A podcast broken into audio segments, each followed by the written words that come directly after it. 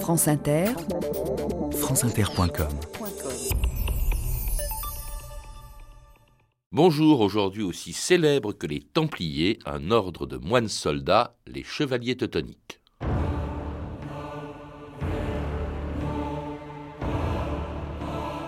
Un chevalier de l'ordre teutonique se tient debout devant le château fort.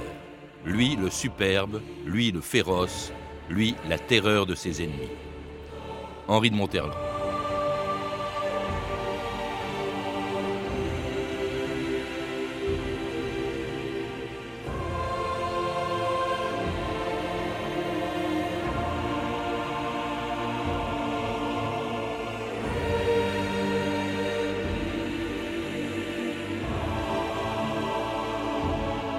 2000 ans d'histoire.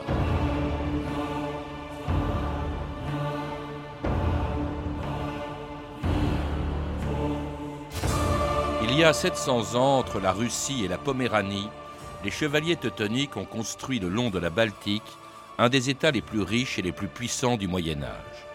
Né en Orient au temps des croisades, cet ordre religieux, créé pour héberger et soigner des pèlerins et des croisés allemands, était devenu une force militaire redoutable.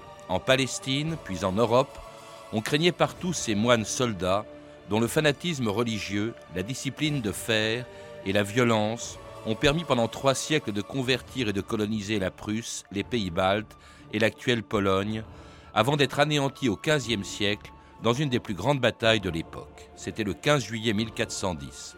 Ce jour-là, près de Tannenberg, que les Polonais appellent Grunwald, dans la région des lacs Mazur, les chevaliers teutoniques allaient subir une défaite dont ils ne se sont jamais relevés. Personne n'aura vu une aussi grande bataille au cours de ce siècle. Nous ignorons le nombre des soldats teutoniques. Sous leurs étendards, ils sont une centaine de mille. Jamais il n'y en eut autant. Quel est le nom de ce village que l'on voit au loin derrière l'armée teutonique? Grunwald. Regardez, mes frères. Mon gracieux seigneur, les Teutons sont en ordre de bataille.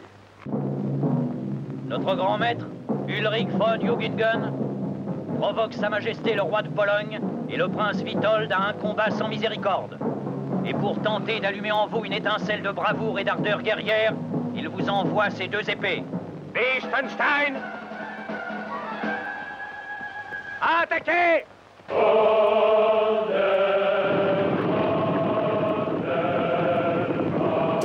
Daniel Muchinger et Mathieu Olivier, bonjour. Bonjour. C'était l'extrait d'un excellent film d'Alexander Ford, Les Chevaliers Teutoniques, ce chevalier auquel vous venez de consacrer un livre très complet publié aux éditions Ellipse, et un livre dans lequel vous rappelez qu'avant de devenir un ordre militaire, les chevaliers teutoniques, au fond un peu comme les Templiers, eh bien ils avaient une vocation religieuse et hospitalière. L'ordre des chevaliers teutoniques, c'était d'abord un hôpital, Daniel Buchinger. Oui, c'était l'hôpital Sainte-Marie des Allemands de Jérusalem. Euh, qui a été donc euh, un hôpital qui a été fondé vers 1189, à la fin des années 80 euh, du, du XIIe siècle, et il est devenu un ordre militaire et religieux en 1198.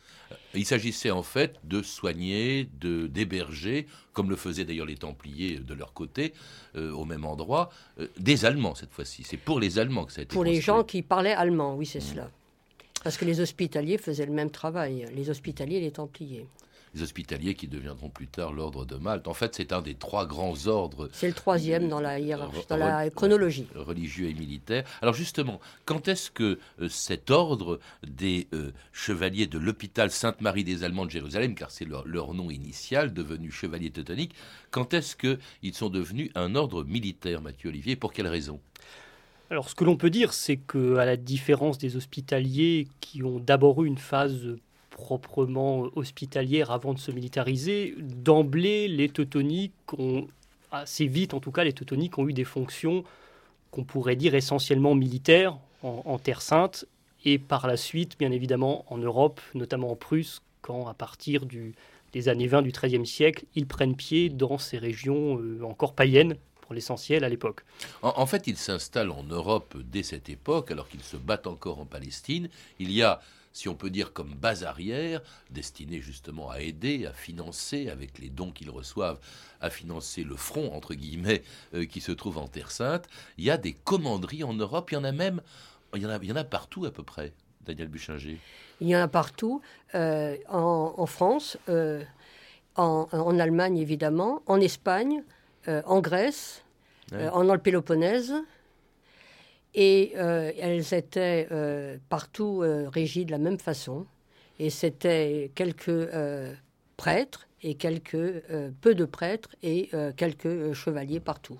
Il faisait vœux, vous le rappelez. Il faisait trois vœux, les, vœux, les trois vœux euh, traditionnels chasteté, euh, pauvreté et obéissance. Et euh, ils avaient, d'après, comme les autres ordres, ils avaient une vie conventuelle en même temps qu'ils faisaient la guerre. Alors ils quittent la Palestine après la bataille de Saint-Jean-d'Acre en 1291. Et puis alors, on va les retrouver. Ils restent en revanche en Europe euh, pour y euh, mener une nouvelle croisade en Europe de l'Est qu'ils doivent convertir et coloniser et mettre en valeur à la demande du pape et de l'empereur. Les chevaliers de l'ordre font tous vœu de pauvreté. Notre ordre construit cependant des châteaux, voire des moulins et des forges. Et il n'est personne ici qui puisse me dire que sur nos domaines ne règne pas la justice la plus exacte et la peur du péché. Nous rassemblerons autour de notre ordre les meilleurs chevaliers de l'Europe. Pour le maître de notre ordre, Heil Heil Heil Heil Il a été donné à l'ordre des chevaliers de la très sainte Marie, Mère du Christ, la Lituanie, la Prusse, la Russie, ainsi que toutes les terres de l'Est où des schismatiques vivent dans l'erreur, afin que l'ordre porte la foi et la justice dans tous les pays encore impies.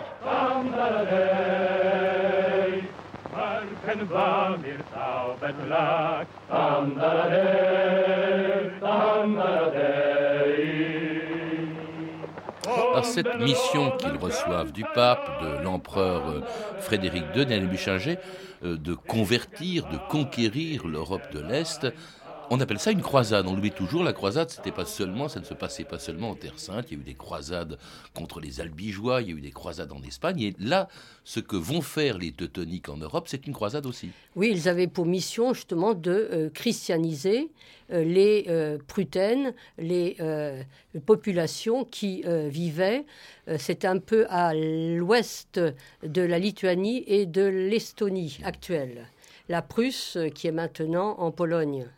Et euh, ils avaient euh, pour mission donc de euh, christianiser ces populations qui étaient encore païennes. Elles étaient animistes.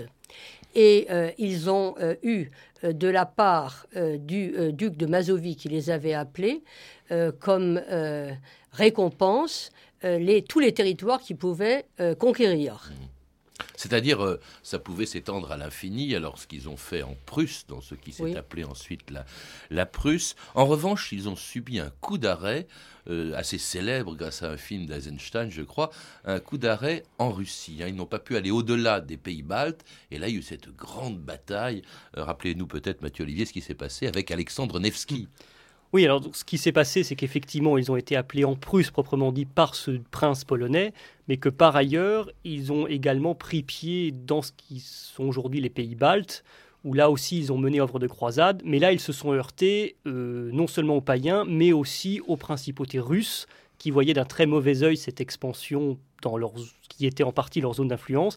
Et effectivement, un prince russe qui va passer à la postérité, Alexandre Nievski, c'est-à-dire Alexandre de la Neva, de la rivière Neva, leur a infligé en avril 1242 sur les glaces d'un lac qui fait aujourd'hui la frontière entre l'Estonie et la Russie, une défaite euh, cuisante qui a été immortalisée par ce film de 1938, qui dans les faits n'a sans doute pas été cette immense bataille des peuples qu'on a bien voulu euh, nous dépeindre par la suite. C'est quand, même, quand même le premier conflit, la première bataille euh, à laquelle participent, enfin qui, qui oppose des Allemands à des Russes pratiquement on, pourrait bien entendu discuter, mais effectivement, c'est euh, le premier épisode guerrier significatif euh, dans un conflit qui va ensuite durer très longtemps après entre, disons, influence allemande, si l'on veut, dans les pays baltes et influence russe. En tout cas, c'est la raison peut-être pour laquelle Staline a justement, à l'époque, en 1938, commandé ce film à Eisenstein, Alexandre Nevsky. Il s'agissait de montrer le péril allemand et lui, Staline, euh, devenu au fond le Alexandre Nevsky du XXe siècle. En tout cas, cette croisade menée par les chevaliers teutoniques, il, il, eh ben, elle, fait appel aussi, évidemment, essentiellement à des Allemands, mais aussi à des chevaliers venus de toute l'Europe et même des Pyrénées, où en 1356, le comte de Foix, Gaston Phébus, aller rejoindre les chevaliers teutoniques. Partons, croisade Plus de croisade Eh bien, nous, nous en avons trouvé une, dans le nord, avec les chevaliers teutoniques. Phébus Samuel Phébus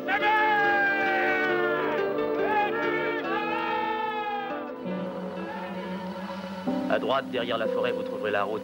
Et du haut de la colline, vous apercevrez le château. Du haut de la colline. Le château. À ce que je vois, vous n'êtes pas allemand. Vous pouvez continuer votre route. Vous êtes à présent sur le bon chemin. Merci. Alors le château, c'est le château de Marienbourg, où arrivait sans doute Gaston Phébus en 1356, le siège de l'ordre des chevaliers teutoniques, leur capitale en quelque sorte, où se trouvait notamment le grand maître de l'ordre. Alors c'est très hiérarchisé, vous le rappelez tous les deux, Daniel Buchinger et Mathieu Olivier, cet ordre avec à son sommet justement un grand maître, depuis le début, depuis sa naissance. Alors effectivement, il y avait une structure qui s'est assez vite mise en place, qui est assez proche de ce qu'on avait à la même époque chez les hospitaliers et les templiers. Les, bon, les noms changent un petit peu, avec effectivement un grand maître, en dessous un conseil de ce qu'on appelle souvent les grands dignitaires, euh, et en dessous donc ce réseau des commanderies, avec à la tête de chaque commanderie un commandeur le grand maître étant désigné par le chapitre général qui comportait, je crois, 13 euh, membres. Alors, il était assisté, vous l'avez dit, au fond d'une espèce de gouvernement, le grand commandeur qui était le substitut, le grand maréchal qui dirigeait l'armée en fait des Teutoniques, il y avait le grand hospitalier, le drapier, il servait à quoi le drapier? Alors le drapier, c'est, on a longtemps cru qu'effectivement, euh, il s'occupait essentiellement, euh, notamment des tenues, du harnachement militaire. Grand drapier. Bon, dans les faits, c'est devenu par la suite uniquement un titre euh, vidé de son sens initial, euh, qui était une sorte de titre euh, honorifique. Donc il ne faut tout de même pas accorder, disons, un sens trop littéral à ces titulatures qui assez vite ont parfois été vidées un peu de leur sens. On arrivait aussi le, le trésorier, on suppose que c'était l'équivalent du ministre des Finances. Et puis alors en dessous de cette direction, en quelque sorte, des chevaliers teutoniques, il y avait les chevaliers, tout simplement, alors qui sont soumis, Daniel Buchinger, à des règles très strictes. On a évoqué la pauvreté, la chasteté, mais c'était vraiment la vie quotidienne, et là vous la décrivez bien dans ce livre, était terrible, était très, très dure vis-à-vis pour ces chevaliers ils euh, vivaient euh, dans un. Ils avaient un dortoir, le dormitorium, et là, ils euh, étaient tous ensemble, et ils, ils, étaient habillés. Il y avait toujours la lumière qui brûlait. Oui, parce qu'il n'y avait pas de femmes, alors on craignait effectivement oui, d'homosexualité. Je crois que la sodomie était. C'était l'un des péchés les plus graves pour lesquels ils étaient radiés de l'ordre mm. même. Et le euh, régime alimentaire euh, montrait bien que c'était également, pas seulement, il n'était pas euh, tonsuré, il n'était pas, pas religieux, mais ils étaient donc avant tout des guerriers. Et le régime alimentaire le montre bien parce qu'ils avaient beaucoup de viande, ils mangeaient beaucoup de viande et ils buvaient 2 litres de vin par jour quand ils allaient à la, à la guerre. Oui, c'était dans les règles, ça. Oui, c'est dans la règle. Et ils n'avaient pas, euh, ils ne possédaient absolument rien. Et ils avaient deux, euh, deux tenues. Et Oui, parce qu'ils ils étaient, ils, appartenaient quand même à des, grandes familles. C'était tous seulement. des nobles, enfin pour beaucoup d'entre eux. Euh, et, et, et ils, faisaient don au fond de tous leurs biens, y compris leur fameux uniforme, le manteau blanc avec la croix noire. Ça appartenait à l'ordre. Ah, ça appartenait à l'ordre. Hmm. Et puis ils étaient flagellés aussi, je crois, le vendredi. Enfin, oh, pas forcément, c'est une légende aussi, je crois. Hmm. Ils pouvaient être flagellés quand ils se conduisaient mal, euh, mais c'était aussi une punition qui existait hors de l'ordre teutonique. Hmm. Et notamment en dessous, alors il y avait euh, en dessous, il y avait les chevaliers frères servants, je crois, les serviteurs de façon générale. C'était quoi? Parce qu'il n'y avait, pas que des chevaliers dans l'ordre. Non, alors ce qu'il faut bien dire, ce qu'on oublie souvent aujourd'hui, c'est que c'était un ordre dual avec des chevaliers qui avaient donc un régime monastique un peu adapté, comme Daniel Buchinger vient de le dire, et des prêtres euh, qui, eux, étaient, ne se battaient pas. Ne se battaient pas, qui s'occupaient de la liturgie, qui recevaient la confession des frères chevaliers, qui étaient chargés de l'encadrement, on va dire, religieux. Et à côté, un troisième pôle beaucoup plus diffus, concerne souvent mal d'ailleurs dans les documents, qui est, j'allais dire, la strate des, hommes, des bases œuvres un petit peu, donc des frères servants, des serviteurs, euh, des gens en dessous dans la hiérarchie, euh, sur lesquels on ne sait pas grand-chose, à vrai dire, en tout cas pour l'époque médiévale. Et puis alors, il y avait la population de ces pays qu'ils étaient chargés on l'a dit, de convertir, mais aussi de coloniser. Parce qu'au fond, ce qui reste évidemment de ce qu'ils ont fait dans la région, c'est qu'ils l'ont rendue allemande. Et ils ont fait venir des colons de toute la partie occidentale de l'Allemagne, euh, Daniel Buchinger. Oui, euh, c'est. Euh, c'était une colonisation systématique. Il y avait des gens qui étaient appelés à les à, faire venir euh, ces colons euh, qui venaient de toute l'Allemagne du Nord et euh, beaucoup plus de l'Allemagne du Nord et puis même des pays scandinaves, mais aussi de, Pologne. ils avaient des avantages, ces colons, des avantages financiers et les populations qui avaient été soumises, elles, elles étaient en dessous et elles étaient amenées aussi à, à travailler la terre et elles compte tenu qu'ils étaient en relation euh, permanente avec des, euh, des, gens qui parlaient allemand, ils ont perdu leur langue vers le XVIIe siècle, XVIIIe siècle, le vieux prussien euh, qui donc a été s'est éteint vers au XVIIIe siècle. Et en subissant évidemment, on peut dire l'oppression de ces chevaliers teutoniques contre lesquels d'ailleurs ces populations finiront par se rebeller. La vie est dure pour nous, messire. Les chevaliers du Saint-Ordre ont grand besoin d'argent pour faire la guerre en Samogitie. Et une fois cette guerre terminée, il y en aura une autre. Il nous est défendu de pêcher. De chasser aussi. Pour faire moudre son grain, on est obligé de payer d'énormes taxes. Et si nous écrasons le grain chez nous, leur vengeance est terrible. Si l'on en croit certains, les Prussiens se seraient révoltés. Plusieurs villes de l'Allemagne ont repris les armes contre nos milices. Faut-il donc accepter de voir des hordes d'hérétiques et de païens envahir toute la chrétienté Moi, je dis que l'inaction est notre perte.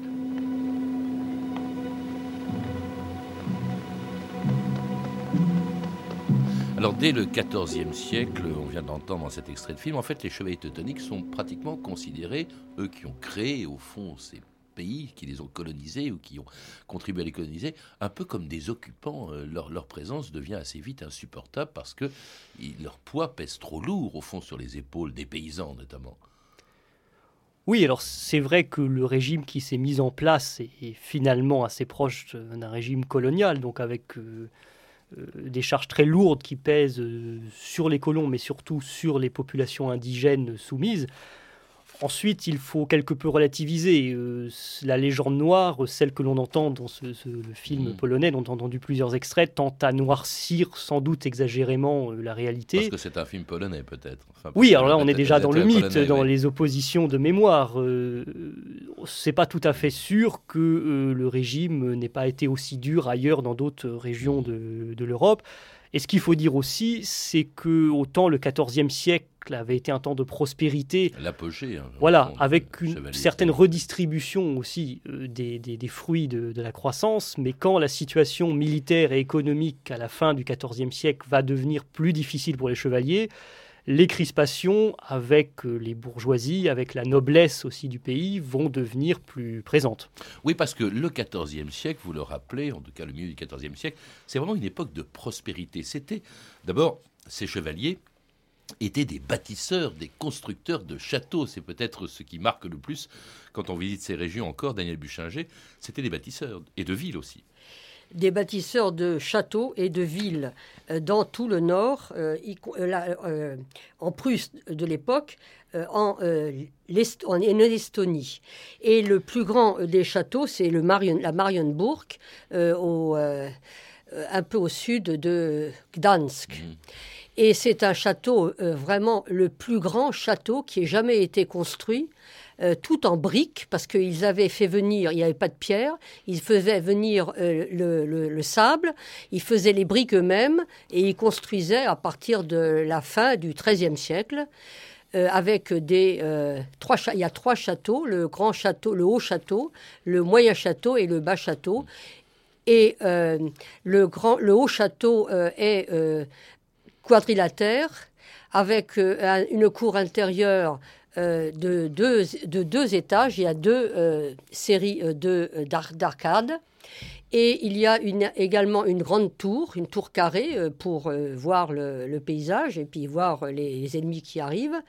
Et euh, il y a également quelque chose qui s'appelle le Gdanska, euh, qui est construit, c'est une tour euh, qui est construite au-dessus euh, d'un euh, ruisseau et euh, qui euh, sert aussi euh, pour l'hygiène. Il est magnifique en le voit en photo, euh, en dessin aussi dans, dans votre livre. Il a été, je crois, détruit pendant la guerre, puis reconstruit par les Polonais. Euh, et donc, on, on le voit tel qu'il existait euh, au, au Moyen Âge. Alors, vous avez évoqué aussi une ville, Gdansk, qui s'appelait Danzig. Ça fait partie des villes avec Königsberg que les Teutoniques ont construit à partir de rien. C'était des villes nouvelles pour l'époque où elles existaient. Euh, Gdansk, Danzig euh, existait déjà auparavant et a été conquise, je crois, en 1309, au début du XIVe siècle, par les Teutoniques, qui ont fait pas mal de, de victimes, mais beaucoup moins qu'on on l'a dit. Euh, Königsberg a été vraiment construit, c'était euh, pour euh, Ottokar, pour le, le roi de Bohême, Ottokar. Alors il y a tout ça dans un pays très prospère. Ces ports euh, euh, faisaient partie de la Ligue hanséatique. Il y avait un commerce très actif. La, Prusse, parce que ça devenait la Prusse, euh, était riche en céréales, vous le rappelez, en ambre aussi. Euh, vendait des fourrures et recevait aussi des, des produits de toute l'Europe. C'était vraiment un État extrêmement prospère, mais alors entouré par des voisins très puissants qui, au début du XVe siècle, se coalisaient contre les chevaliers teutoniques du grand maître Ulrich von Jungingen et derrière le roi de Pologne, Jagellon. Les chevaliers teutoniques ont pris les bateaux de blé que nous envoyions à Lituanie. Que veut donc Jungingen? Vendre notre blé ou trouver un prétexte qui lui permette de nous faire la guerre? La guerre est-elle inévitable? Faut-il s'incliner? Faut-il les laisser asservir la Samogitie? La Lituanie? Est-on sûr qu'ils s'arrêteront là? L'ordre teutonique a une puissance invincible. Oui. Nous succomberions certainement si nous étions seuls pour les arrêter. Mais avec la Lituanie, la Russie, d'autres peuples amis, nous vaincrons. Jagellon se prépare à s'allier avec les impies. Les chevaliers qui iront se battre contre les Polonais et leurs alliés gagneront leur paradis.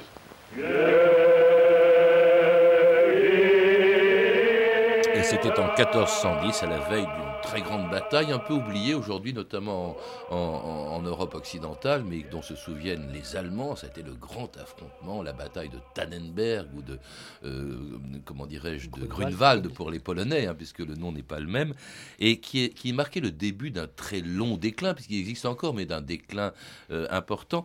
Comment expliquer ce déclin, au fond, des chevaliers teutoniques après cette défaite contre le roi de Pologne, Jagellon Alors, pour le dire en deux mots, le, le- le tournant, si l'on veut, ça a été la fin du XIVe siècle et la conversion de la Lituanie, dernier gros bastion du paganisme en Europe de l'Est, au catholicisme, et l'union politique de la Lituanie avec le royaume de Pologne. À partir de ce moment-là, les chevaliers teutoniques ont perdu leur raison d'être Oui, parce que largement. Tout le monde est converti. Voilà, donc ils ont essayé de continuer le combat, mais le cœur n'y était plus, j'allais dire, ils n'avaient plus le même soutien qu'avant.